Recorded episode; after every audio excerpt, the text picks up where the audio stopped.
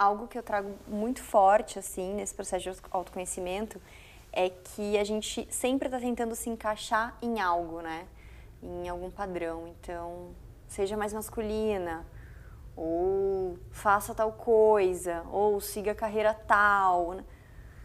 Não existe um padrão, né? Uma forma perfeita. Cada um com a sua com a sua essência mesmo, com o que traz de mais único ali, é, vai agregar da melhor forma. Então, então não existe padrão de nada, não existe receita de bolo, não existe a pessoa perfeita. Todo mundo tem as suas fraquezas, todo mundo tem sua vulnerabilidade é, e tá tudo certo. Né?